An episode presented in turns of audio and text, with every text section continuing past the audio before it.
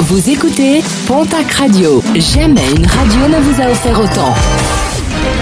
L'information locale à 9h, c'est sur Pontac Radio. Bonjour Jean-Marc Courage Sénac. Très belle matinée à vous toutes et vous tous. Nouvel accident grave déploré sur les routes de la région dans la soirée de jeudi à vendredi à Montaigut dans les Hautes-Pyrénées. Un automobiliste âgé d'une cinquantaine d'années a violemment percuté le mur d'une maison proche de la D26. Les secours arrivés sur place n'ont pu le ramener à la vie. Une enquête a été ouverte pour déterminer l'origine exacte de cet accident, malaise au volant ou perte de contrôle du véhicule.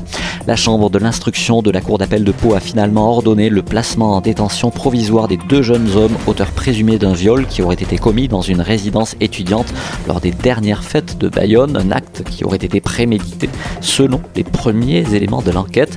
À l'issue de leur garde à vue, la justice avait décidé de les laisser en liberté sous contrôle judiciaire, une décision qui avait immédiatement fait réagir le parquet qui avait décidé de faire appel dans la foulée. Le 149e pèlerinage du 15 août se poursuit ce lundi à Lourdes. Il s'achèvera demain mardi dans la cité mariale. Pas moins de 4500 fidèles sont attendus, un chiffre en dessous de la fréquentation habituelle d'avant crise sanitaire. En 2019, euh, Lourdes avait ainsi accueilli 7000 pèlerins et malades. Les organisateurs qui préparent d'ores et déjà l'anniversaire de la 150e édition, ce sera l'année prochaine.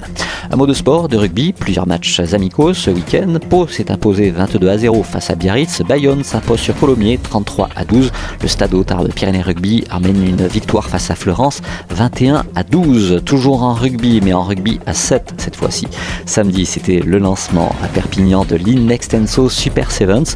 Pour cette première manche, la section paloise l'emporte après ses victoires respectives sur Perpignan 47 à 0, sur l'Union Bordeaux-Bègle 26 à 12, sur Bayonne 40 à 12 et enfin sur Monaco 29 à 5. En football, la deuxième journée de Ligue 1 a vu de la victoire victoire hier après-midi du TFC à 3, 3 buts à 0. En Ligue 2, à noter la victoire des Girondins de Bordeaux sur Niort 1 à 0. Le Pau FC et le Havre n'ont pu se départager un but partout.